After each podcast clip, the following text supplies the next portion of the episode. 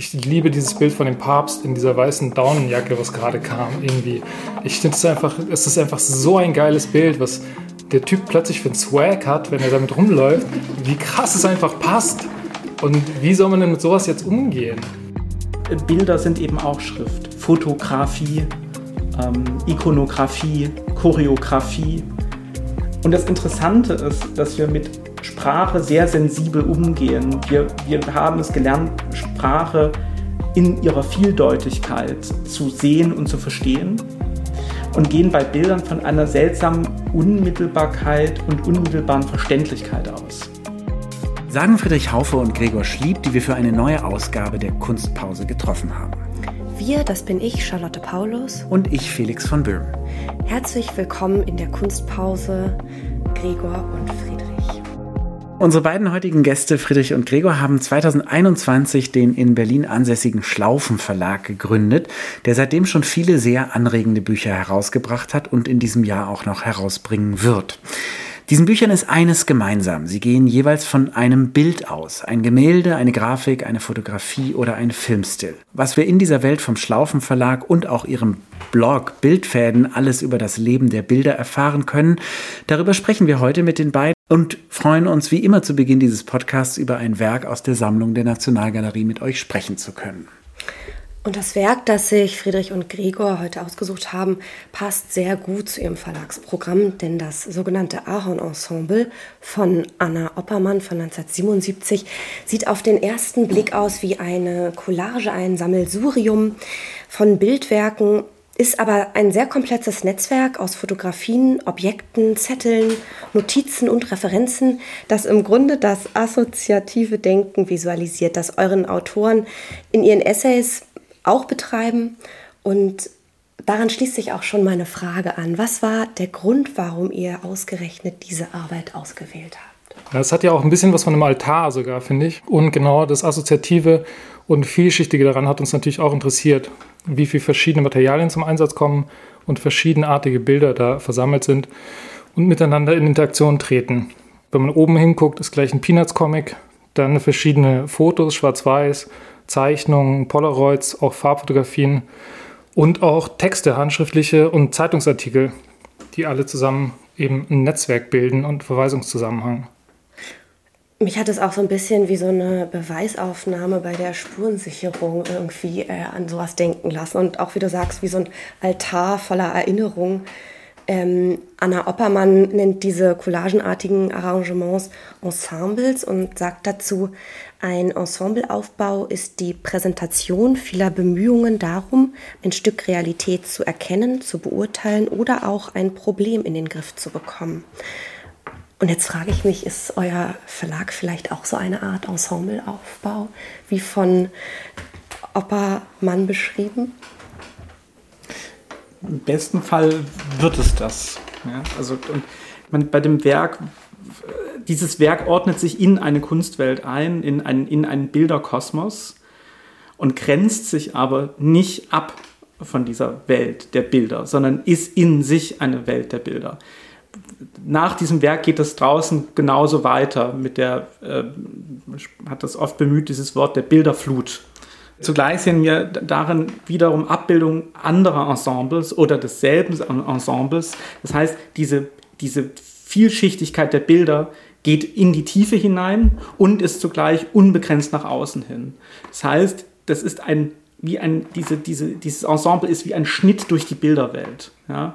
Ein, ein, ein, ein, ein, ein, ein Schnitt, der etwas, etwas Chaotisches wiederum begrenzt. Ja? Ähm, und sie spricht auch davon, dass es ihr darum geht, das Chaos auszuhalten. Ja? Das Chaos muss ausgehalten werden und erst im Prozess äh, mit den Materialien äh, kommt erst ziemlich am Schluss äh, die, äh, die, Begrifflichkeit hinzu. Also sie überlegt sich am Schluss einen Begriff, der zu dem, äh, zu dem Ensemble passt. Ja?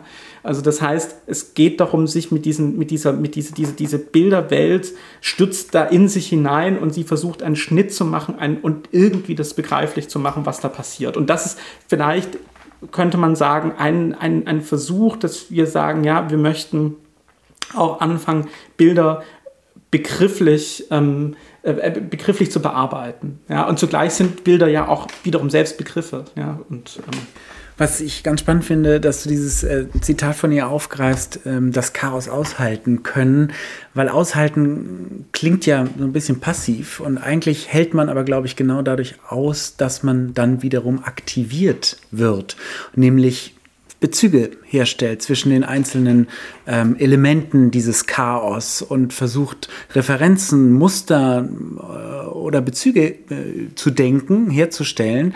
Und das ist ja eigentlich ein sehr, sehr aktiver Prozess. Und das ist, glaube ich, ein Prozess, der sowohl beim Betrachten von Bildern stattfindet, als auch beim Lesen von Texten. Ähm, das heißt, dieses Aushalten ist ein letzten Endes Grundzustand wiederum der eigentlich überhaupt erst gedankliche Prozesse in Gang setzt, glaube ich. Ja, ich würde auch unbedingt sagen, dass es ein aktiver Begriff ist, der auch schon vorher anfängt, nämlich um das Chaos auszuhalten, muss man es in gewisser Hinsicht erstmal zur Darstellung bringen und zur Entfaltung bringen. Also sei es jetzt, wenn ich durch die Stadt gehe, entscheide ich ja extrem, oder im, im, im glückenderen Fall, entscheide ich ein bisschen aktiv, welche Bilder ich zur Kenntnis nehme und wie ich sie dann zur Kenntnis nehme. Und wenn wir jetzt ihr Werk angucken, was ja auch ähm, eine, eine, eine, Zusammenstellung ist aus einem viel größeren Konvolut und jetzt entscheidet sie aktiv, ich will dieses Chaos erstmal zur Darstellung bringen und dann aushalten und dann mich dem irgendwie begrifflich nähern versuchen. Und ähm, dieses zur Entfaltung bringen, auch die Gegenstände zur Entfaltung bringen, in den Kontext setzen, ähm, sind, glaube ich, schon die Texte, die uns dann interessieren würden und die uns jetzt auch schon interessieren. Da geht es auch viel darum, erstmal zur Entfaltung zu bringen, was denn Thema ist, was denn auf dem Bild zu sehen ist, in welchem Kontext das zu sehen ist oder auch in welchem Kontext es aktiv gestellt werden kann. Nicht zu sagen, hier ist ein Bild und ich weiß, worum es geht, sondern zu sagen, hier ist ein Bild und es öffnet jetzt irgendwie ganz viel und wir wollen erstmal dem folgen, was da alles geöffnet wird oder was man vielleicht auch aufschließen kann mit dem Bild und wo man Assoziationsketten bilden kann und Verweisungszusammenhänge aufmachen kann.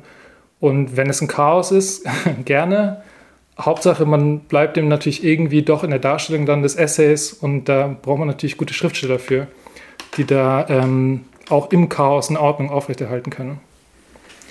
Vielleicht bevor wir auf den Verlag zu sprechen kommen und auf euer Programm und die einzelnen Bücher, die es auch schon gibt, würde mich nochmal interessieren, es gab ja vorher diesen Blog, wenn ich das richtig verstanden habe, Bildfäden, der auch immer noch aktiv ist. Gleichzeitig. Ähm, oder gleichzeitig, also okay. der ist ein bisschen früher als die Bilder an den Start gegangen, weil es weniger Arbeit war, einen Blog okay. ähm, zum Laufen zu bringen, als die Bücher zu machen. Aber die Arbeit an den Büchern, am Verlag und am Hat Blog begonnen ist gleichzeitig los. Verstehe, sehr ja. gut.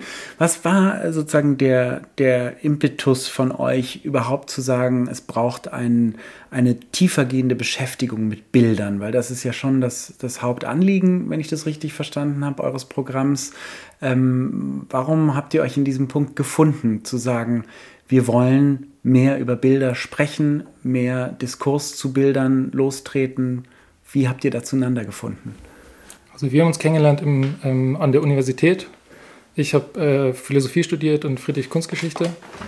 Und äh, sind wir durch zwei sehr, sehr intensive Adorno- und Derrida-Seminare gegangen, wo wir extrem viel zu zweit intensivste Textarbeit gemacht haben. Ähm, daher kennen wir uns und haben uns angefreundet und haben aber beide auch einen im weitesten Sinne künstlerischen Hintergrund, sind beide in Künstlerhaushalten groß geworden. Friedrich in Dresden, also ich in München, ich sehe hier bei dir im Regal Rainer Fetting stehen, der war ein Freund von meinem Vater in Berlin, der in Berlin Bildhauerei gelernt hat. Und da wollten wir die beiden Sachen zusammenbringen irgendwie. Das war eigentlich die Ausgangsidee. Wir mögen das akademische Arbeiten und die Textproduktion und das Lesen, aber haben eben beide eine Leidenschaft auch für, für die Kunst und auch Verbindungen sozusagen in die verschiedenen Welten. Für dich als Archiv ähm, Antiquar und ich auch über die Künstler und meine Leidenschaft des Graffiti. Und da war eigentlich die Idee, das zusammenzubringen auf eine schöne Art und Weise. Und im deutschsprachigen Raum ist die Kunst des Essays nicht so institutionell gefördert und hat uns da tatsächlich gefehlt. Also der, der nicht didaktische, nicht schon wissende Zugang zu Bildern ähm, hat uns einfach gefehlt und waren wir neugierig, was da eigentlich rauszuholen ist, wenn man da mal anklopft und sagt, wollt ihr nicht mal, habt ihr nicht Ideen, da frei ranzugehen und eben nicht schon vorher zu wissen, was man sagen will, sondern im Chaos aushalten, zum, im Idealfall vielleicht einer Begriffsbildung zu kommen. Was ich sehr beeindruckend finde, ist die Liste der Autoren, die ihr innerhalb kürzester Zeit zusammengetragen habt. Ähm, ein Kotten, Frank Witzel, Werner Busch, Wolfgang Kemp, das sind alles ziemlich große Namen. Ihr seid Anfänger. Wie seid ihr an die herangetreten und warum haben die gesagt, wir machen mit, wir haben Lust mit euch ein Buch zu machen oder einen größeren Essay zu schreiben? Also da sind wir auf jeden Fall einfach 100% immer noch total baff, wie es geklappt hat. Also ich würde sagen, ähm, wenn wir fantasiert haben, wann haben wir angefangen? 2021 so ungefähr mit der, mit der Spinnerei. Und wir haben beide überhaupt keinen Hintergrund in dem professionellen Bereich des Verlegens. Ähm, wenn wir da gesponnen haben, wen würden wir uns irgendwann mal wünschen, äh, haben wir jetzt tatsächlich eben auf jeden Fall drei von den Leuten, die da in unsere Top Ten gekommen wären, irgendwie in dem Bereich. Und äh, das ist natürlich voll viel Glück. Und dann vielleicht halt auch einfach tatsächlich einfach mal eine Idee zu betreiben, wo es einfach mal zwei Außenseiter gebraucht hat, wahrscheinlich. Einfach mal zu sagen, komm, wir machen das jetzt, wir nehmen das mal in die Hand und sprechen die Leute aktiv an. Haben vielleicht zwei Außenseiter gefehlt, weil man das im Betrieb nicht so unterbringen kann, einfach nebenbei. Und dass die bei uns arbeiten, ähm, ist mehr oder weniger tatsächlich einfach Glück und halt Nachhaken. Also Frank Witzel kam über zwei Ecken. Das Ganze hatte so einen Schneeballsystem-Charakter. Wir haben einfach unsere Bekannten angesprochen und die, die ein bisschen ähm, Lust auf das Projekt hatten, haben dann ihre Bekannten sozusagen angesprochen. Dann war relativ schnell Frank Witzel dabei und Wolfgang Kemp, dem haben wir eine E-Mail geschrieben und dann hat er geschrieben, ja, okay, finde ich spannend, ich liefere nächstes Jahr im August den Text ab. Und das war sein Kontakt und im August kam der Text. Und das ist einfach ein wahnsinnig toller Text, äh, den ich total äh, gelungen finde und mich riesig freue, dass wir den haben. Ja. Ja, und dann spielt natürlich auch eine ganz große Rolle bei uns. Wir sind auch in der Reihe, Gruppe Bildfäden, also in der, in der die Reihe Bildfäden hat vier Herausgeber. Ja, das sind, das sind äh, wir beide, aber eben auch ähm, äh, Vincent Sauer, der am Literarischen Kolloquium in Berlin arbeitet äh, und da Redakteur äh, bei der Zeitschrift Spritz ist, Sprache im technischen Zeitalter. Und äh, dann Friedrich Weber Steinhaus, ähm, Germanist, ähm, der an der HU äh, studiert ähm, und die beide auch diesen breitestmöglichen Zugang mit ermöglicht haben. Also während Gregor aus der, aus der Philosophie, aus der Theorie kommt, ich aus der Kunstgeschichte, kommen die beiden aus der Germanistik, Vincent aus dem literarischen Umfeld, Friedrich Weber Steinhaus aus dem ähm, akademischen Feld. Und das war uns von Anfang an auch wichtig zu sagen, Bilder sind nicht nur Thema der Bild- und Kunstgeschichte sondern wir möchten einen möglichst breiten äh, Umgang mit Bildern herstellen. Und diese, diese, diesen, diesen, was man auch bei Anna Oppermann sehr gut sehen kann, diesen Intertextualitätsbegriff ernst nehmen. So sagen, wir brauchen einen, einen, Zugang zum Bild, eine, eine, eine Sprache, die sich dialogisch durch die Disziplinen hinweg entfaltet, in einer öffentlich interessierten Öffentlichkeit. Und vielleicht auch noch kurz zu dem Thema Aushalten als Aktivität und Bezüge herstellen. Da war, ist Anne Oppermann ist auch sehr interessant, weil sie eine Technik verwendet, die ein bisschen erinnert an Avi Warburg, der von der, vom, vom Distanzschaffen. Schön, dass du sagst, weil es war auch meine erste visuelle Assoziation. Ja. Ich habe die Arbeit auch nie ausgestellt gesehen, aber Avi Warburg gab es ja kürzlich in der Akademie der Künste ja. nochmal eine sehr schöne Schau, Manseatenweg und ähm, das, das, diese Cluster, die erinnern halt extrem an ihn. Und für ihn war Aushalten das große Lebensthema. Ja, dieses, wie hält man Affekte aus? Wie hält man die, wie hält man das aus, was da auf einen niedergeprasselt wird? Und Kontextualisierung und das Herstellen von Bezügen ist, von, ist eine Technik des ähm, äh, Distanzschaffens. Ihr habt gerade schon Frank Witzel angesprochen. Ähm, da gibt es gerade bei euch die Publikation Kunst als Indiz. Wollt ihr einmal ein bisschen mehr über ähm, Frank Witzel und das, ähm, neue, die neue Publikation von ihm erzählen, um die ihr gerade herausgebracht habt? Ja, voll gerne. Wiederum einfach äh, bin ich total, oder sind wir, glaube ich, alle total glücklich, dass wir dieses wunderschöne Buch machen durften und verlegen dürfen ähm, auch vor allem als Nummer 1 der Bildfädenreihe, weil er wirklich exemplarisch wunderbar vorführt, ähm, das Chaos zur Entfaltung bringen vielleicht und dann eben aber nie den Überblick verlieren im Chaos und sich immer darin weiter ähm, bewegen können auf eine souveräne Art und Weise und nicht darin verloren gehen. Also er ist ja losgegangen, ich kann mich daran erinnern, als wir das erste Gespräch mit ihm hatten und er überlegt hat, hm, er hat hier die Idee oder die Idee und dann hat er noch dieses ganz Verrückte, aber naja, so Derek hat er halt gesehen, ein Szenenbild. Und da waren wir alle sind sofort hellhörig geworden und ähm, dachten, ja, was ist denn da? Und ähm, dann meinte er, da hängt eben Detektiv, dieser Haus. Ne? Detektivserie aus den ja. 70er Jahren muss man vielleicht einschieben, weil die ist nicht jedem mehr geläufig. aus Tappert. Genau, meistverkaufte deutsche Serie. Ja, vor allem im Ausland. Also ja, in Frankreich läuft die rauf und runter noch immer im Fernsehen. Ja. Aber egal, kurzer Einschub beendet. Danke, danke, genau, natürlich. Mm, und da ist ihm immer aufgefallen, dass im, im, im Zimmer des äh, Studenten Rohn hängt eben ein Hausnah, ein Surrealist. Und er hat sich einfach, er ist da hängen geblieben dran und hat sich gefragt, wieso hängt der da? Was macht der da? Was hat der zu bedeuten? Hat er was zu bedeuten oder nicht? Und von da aus geht er dann los, guckt sich diese Serie an, guckt sich gerade diese Folge an, guckt sich äh, Horst Tappert an und auch den, den, den Drehbuchautor, ähm, die beide eine ganz äh, intensive auch NS-Vergangenheit haben. Und also gerade auch der Drehbuchautor hat einfach unendlich viel für das ZDF geschrieben und ganz weird natürlich seine Ansichten da auf eine ganz verquere, subkutane Art und Weise untergebracht. Und letztlich geht dem natürlich Frank Witzel dann auch so ein bisschen nach. Was, was ist das? Wieso hängt dieses Bild dort? Findet da nicht gewissermaßen vielleicht schon eine Vorverurteilung statt, bevor man irgendwie, also bevor der überführt ist, der Mörder, ist nicht eigentlich klar, ein Student, ein Linker, der dieses Bild im Zimmer hängen hat, da kann es ja schon nicht stimmen. Und ähm, genau, da geht dann der Detektiv Witzel den ganzen Fäden nach, die sich dort anknüpfen, die er dort anknüpft, die sich da anknüpfen lassen, dem Surrealismus, den Drehbuchautoren, den Detektivgeschichten, auch seiner Psychoanalyse. Ja, das Interessante ist, dass er dann auch zwischen, also dass er eine, eine, eine, eine Parallele sieht zur Kulturpolitik der Zeit oder zur kulturpolitischen Strömungen der Zeit. Also in den 50ern kam das Buch raus, Verlust der Mitte von Hans Sedelmeier. Und Hans Sedelmeier stört sich vor allen Dingen auch an den Surrealisten. Und äh, Witzel beschäftigt sich mit dieser Surrealismus-Interpretation ähm, äh, äh, und Rezeption ähm, Hans Sedelmeiers und entdeckt die gewissermaßen wieder bei Derrick. Man könnte sagen, ähm, Derrick ist die popularisierte Form des Verlusts der Mitte.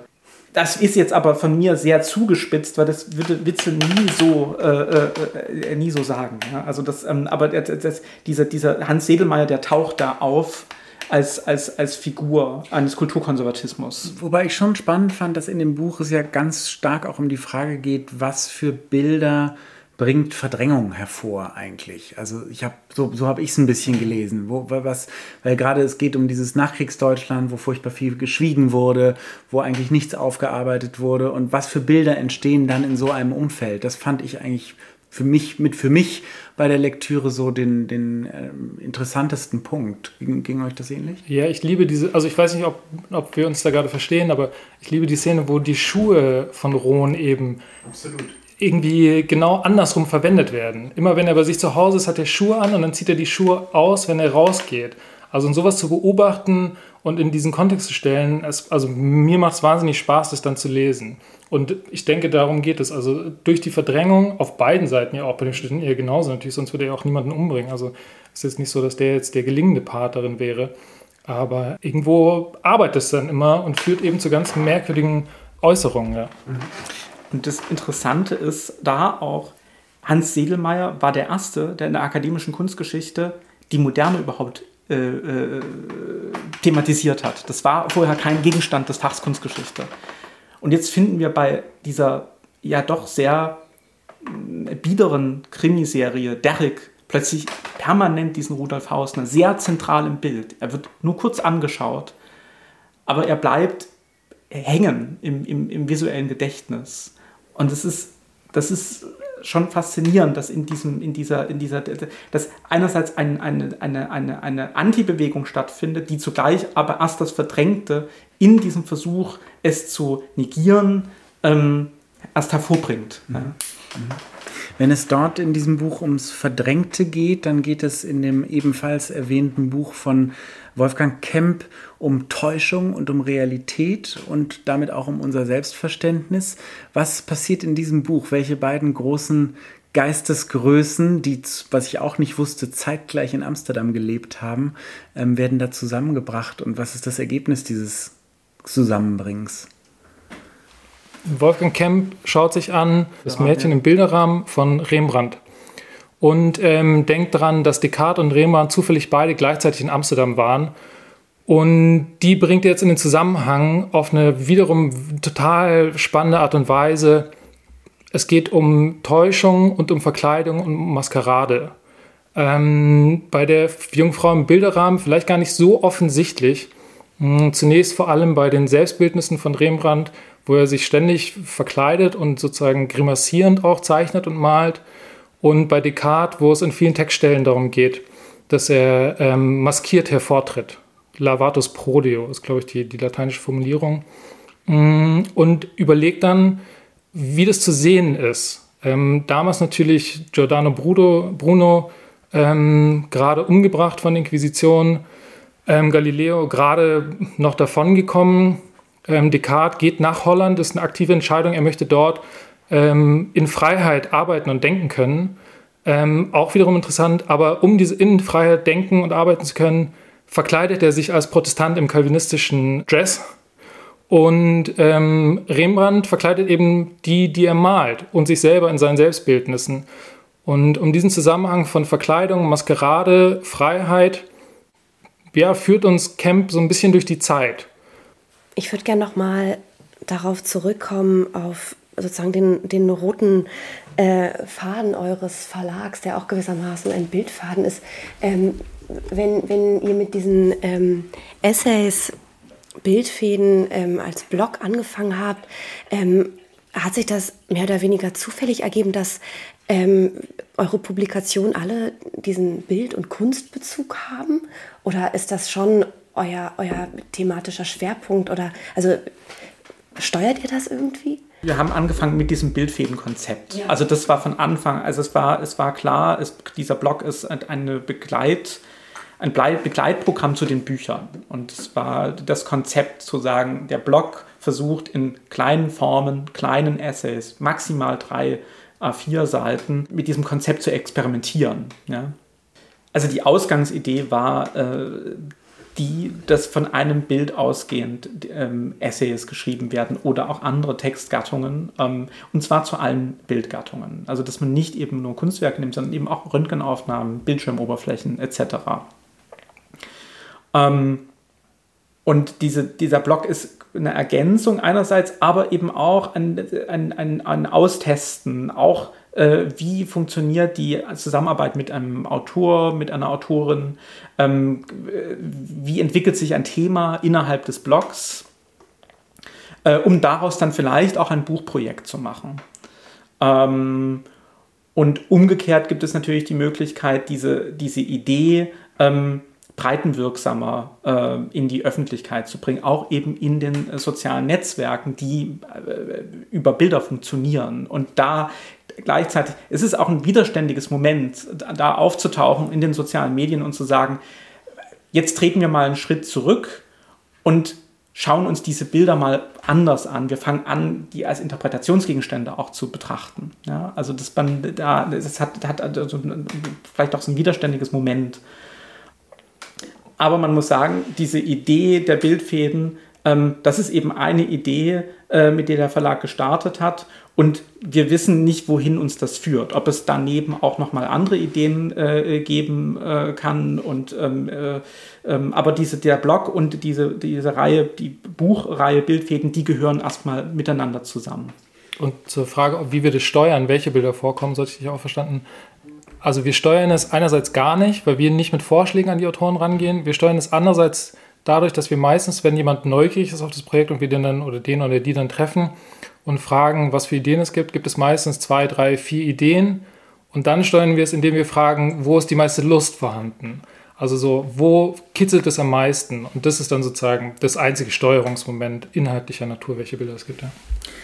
Die Steuerung beginnt natürlich auch schon mit der Auswahl der Autoren, aber das ist äh, eine andere Frage.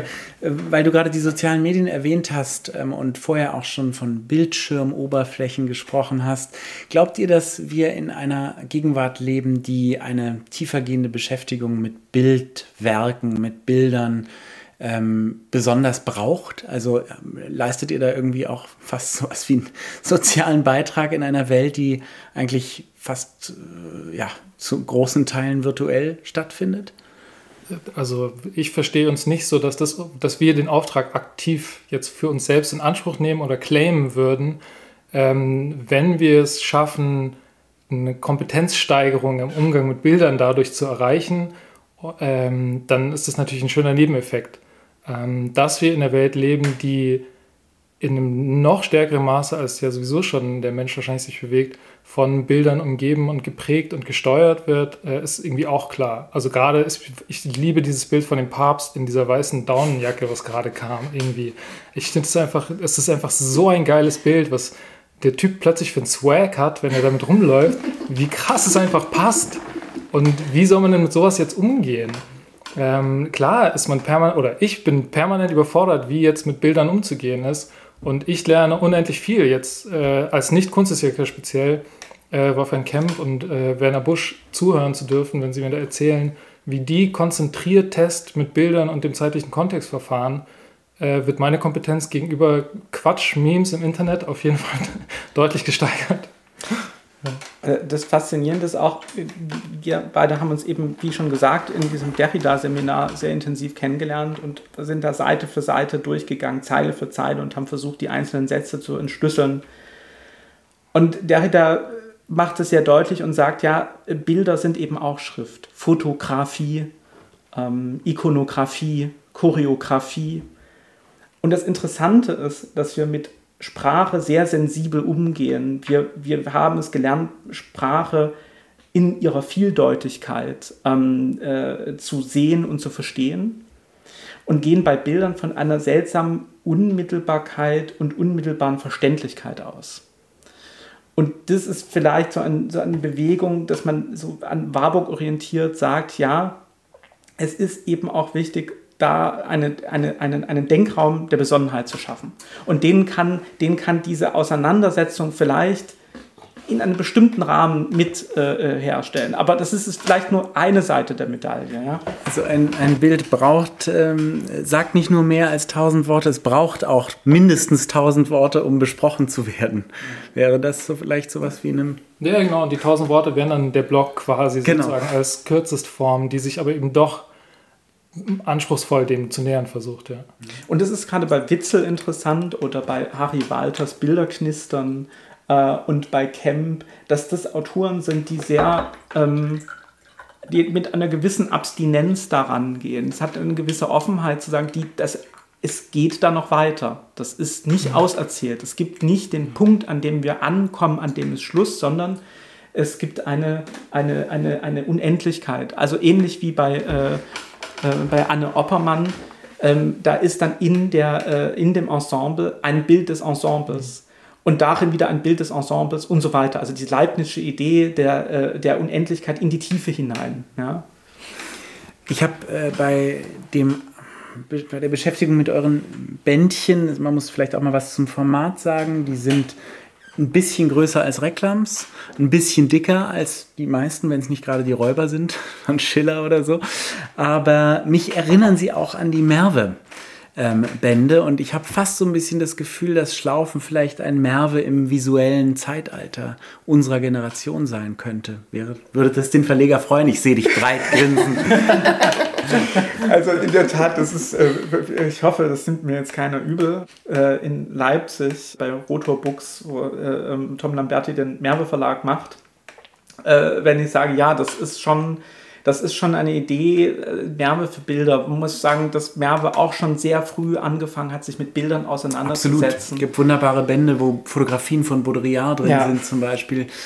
Also und eben diese, äh, gerade diese, äh, diese, die, die, die Nähe zu äh, Derrida, ähm, äh, also das Wissen um die Intertextualität da sehr ähm, dort ausge, ausgebreitet wird und die, sehr toll jetzt diese, ähm, äh, diese Gesamtausgabe, Werkausgabe äh, von Friedrich Kittler, der sich ja unglaublich intensiv auch mit Bildern beschäftigt hat und da zusammen mit ähm, Predekamp an der HU war ähm, also deshalb muss ich da schon wieder bei aller Freude, dass diese Assoziation aufkommt, da eine kleine, eine kleine Bremsung einlegen. Aber äh, klar, das ist, das ist so ein bisschen... Äh, springt da das Herz höher, wobei man sagt, wir haben, äh, muss man sagen, wir haben auch ein bisschen literar vielleicht ein bisschen literarische, äh, eine literarische Ebene und wir sind nicht so stark verhaftet nur in einem Theorie-Setting. Das ja. spielt auch eine Rolle. Klar, aber allein durch die Form dieser, des Essays. Aber ist mir ist natürlich spielerischer Umgang auch. Ich habe mich sehr gefreut, als wir bei dem Format auf diese fast dieselbe Höhe wie Merve kamen. Dann haben wir diese weißen Umschläge und wir also sieht im Regal einfach ziemlich gut nebeneinander aus. Ja. aber eben mit einem Bild auf dem Rücken, mit diesem eingefärbten Bild auf dem Rücken. Also es ist schon auch eine deutliche Unterscheidung da, aber ja. Aber da will ich unbedingt noch erzählen, was eine Sache ist, die mir so wahnsinnig Spaß macht, an dem, dass wir das Projekt angefangen haben, eben, dass wir nach Leipzig fahren und Tom Lamberti schreiben und fragen, können wir uns mal unterhalten und der uns einfach wahnsinnig freundlich da einlädt und willkommen heißt und wir mit dem quatschen und der uns einfach alles aus dem Betrieb, oder alles nicht, aber uns einfach großzügig seine Erfahrung aus dem Betrieb halt ähm, mitteilt und uns teilhaben lässt und uns einfach unterstützt und einfach halt kurz, der ist einfach ein geiler Typ und es macht einfach Spaß, damit anzufangen. Und gestern sind wir halt zwei Nobodies, absolute Greenhorns und dann treffen uns halt die Leute und sind einfach nur nett und ähm, wahnsinnig freundlich. Das ist einfach ein Riesengewinn, dass wir das Projekt angefangen haben. Ihr habt schon ein bisschen aus dem, äh, von, von den äh, Herausforderungen erzählt, die euch ähm, als Jungverleger begegnet sind. Gerade weil wir auch eine jüngere Zielgruppe äh, als Hörerschaft haben, würde uns noch mal interessieren. Ähm, wie ist denn überhaupt das Berufsbild des Verlegers? Was macht das aus? Was, wie kann man sich das genau vorstellen? Oder wie erlebt ihr es jetzt auch ganz aktiv? Also wir lachen beide, weil wir bestimmt die falschen Ansprechpartner sind für die Frage. Aber jetzt, wo wir gefragt sind, antworten wir natürlich sehr gerne. Ähm, also langsam, jetzt nach zwei, zweieinhalb Jahren, entfalten sich die ersten Routinen. Das erste Mal, wo nicht alles, was man morgens auf dem Tisch liegen hat, einfach neu ist. Und was waren die größten Herausforderungen? Also wie haben wir angefangen, vielleicht so rum. Wir haben angefangen, indem wir Leute aus dem Betrieb einfach angeschrieben haben und gefragt haben, ob wir uns mit denen treffen können. Wir haben eine Idee und würden gerne einen kleinen Verlag aufmachen, ob die uns treffen und ihre Erfahrungen mit uns teilen.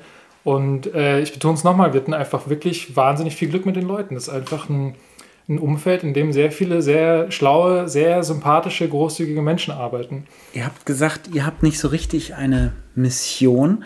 Das ist, äh, ehrt euch.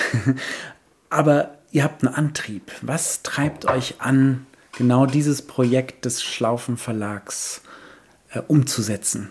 Woher nehmt ihr die Kraft? Warum glaubt ihr, dass das, was ihr da tut, bereichernd für uns ist?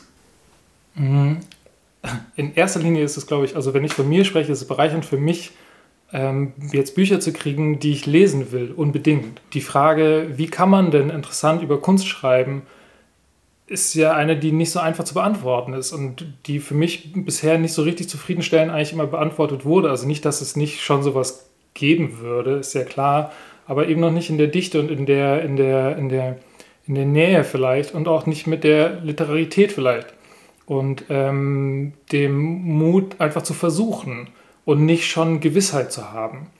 Und das ist, glaube ich, mein Hauptantrieb, da, also eben, wenn ich den Witzel lese, wenn ich den Camp lese, aber bei allen, bei, bei Harry Walter genauso und bei Werner Busch auch. Ich freue mich einfach, wenn ich die Texte lesen darf. Das ist einfach ein Geschenk. Und ähm, hoffentlich geht es genug anderen Leuten auch so, dass wir weitermachen können. Und ich glaube schon, dass es darum geht, eine Sprache für Bilder zu entwickeln. Die, der Iconic Turn, wenn man sich das überlegt, den gibt es seit den 80er, 90er Jahren, ist aber immer noch eine universitäre Debatte.